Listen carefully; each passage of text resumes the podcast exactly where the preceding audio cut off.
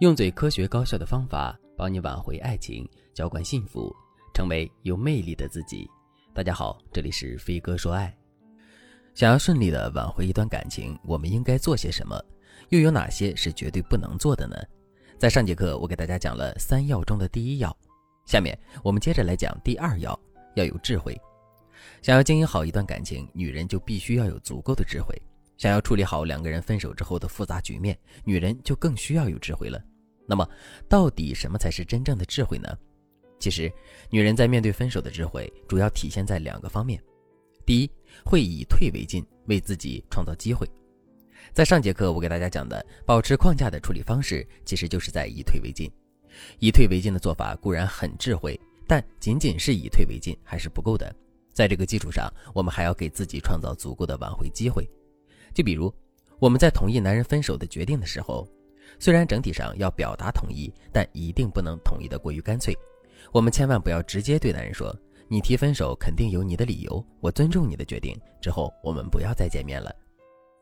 而是要对男人说：“我知道你提分手肯定有你的理由，我尊重你的决定。不过我也觉得我们现在都在气头上，我们之间也可能会有一些误会。我们都先冷静几天好吗？两周之后，如果你还像现在一样态度如此坚决的话，我就同意跟你分手。”这么一说，我们就能在保持住自身框架的同时，又给自己留下很多挽回的余地了。第二，学会利用感性去挽回，而不是单纯的跟前任讲道理。在现实生活中，很多女人在挽回男人的时候，都特别喜欢跟男人讲道理。就比如，有的女人可能会对男人说：“我对你这么好，天天给你做饭、洗衣服，为了你，我操了多少心呀！可你却要跟我分手，你真的是太没良心了。”再比如，还有的女人会对男人说。你当时追求我的时候是怎么承诺我的？你说只要我不提分手，你就永远不会跟我分手。怎么现在都变了呢？我们对男人的指责确实很有道理，因为男人在追求的时候确实会对我们说很多情话，对我们许下很多承诺。可是大家不觉得我们说的越有道理，男人就越没面子，然后越想离开我们吗？其实，在挽回爱情的时候跟前任讲道理，这绝对是大错特错的。我们不要跟前任讲理，而是要跟前任讲情。只有这样，我们才能重新打动前任。如果你觉得自己始终都转不过这个弯来的话，那么你可以添加微信文姬零五五，文姬的全拼零五五，来获取专业的指导。那么，我们到底该如何去跟前任讲情呢？首先，在前任提出分手之后，我们要表现出对这段感情的感恩之情。请注意，这里说的是感恩，而不是留恋，这两者是不同的概念。具体该怎么表现呢？比如，我们可以当面去表达自己对男人这么长时间以来的照顾的感激之情，同时针对自己平时的任性以及给男人造成的麻烦，跟男人真诚的道歉。为什么要向前任表达感恩之情呢？因为这种感恩会让前任感受到我们的变化和成长，同时也更容易让前任原谅我们做错的那些事情。就比如，你真诚的在前任面前因为自己的任性而道歉。那么你之前做的那些任性的事情，前任是不是会有更多的包容呢？肯定是会的。其实很多情侣之间的问题本身都不是什么大问题，是这些问题加上情绪的对抗和争论，这才变成了大问题。所以只要我们把道歉的话说在前面，我们就可以堵住男人的嘴，堵住男人的愤怒。如果是这样的话，我们的挽回也终将会变得顺风顺水。另外，在两个人分手之后，我们还要利用心锚去感动前任。什么是心锚呢？你们在一起的时候，你经常会下厨给他做一碗清汤面，那么时间久了之后，这碗清汤面就是一个心锚。你们在一起的时候，每个周末都会手挽着手去逛街，那么周末的这个时间点也会逐渐变成一个心锚。如果你可以挑选几个很有代表性的心锚，并且把它们很巧妙地展示在朋友圈里被前任看到的话，那么前任就会在无形之中被你感动到。具体该怎么展示呢？比如。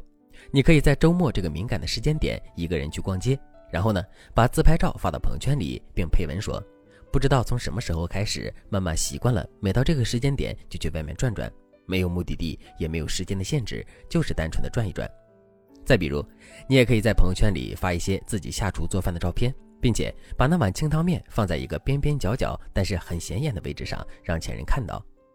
看到你在朋友圈里发的这些内容之后，前任是不是会浮想联翩，同时萌生出想要复合的想法呢？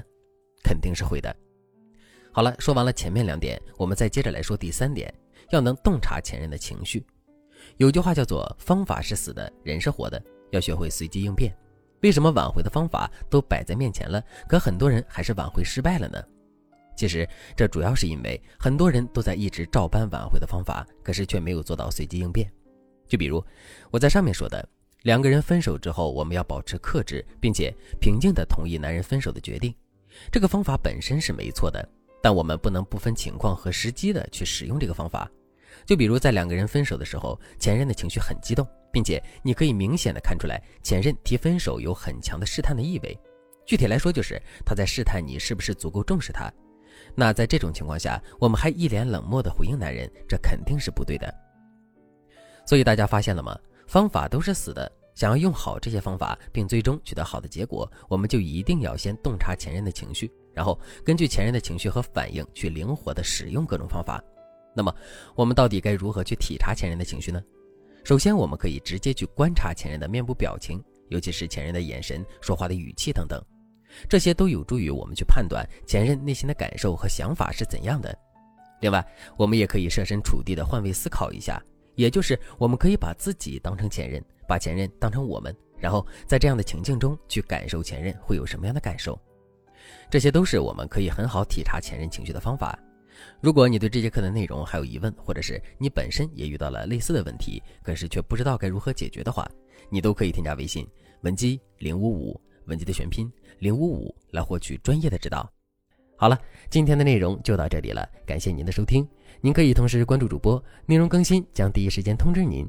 您也可以在评论区与我留言互动，每一条评论、每一次点赞、每一次分享，都是对我最大的支持。我们下期再见。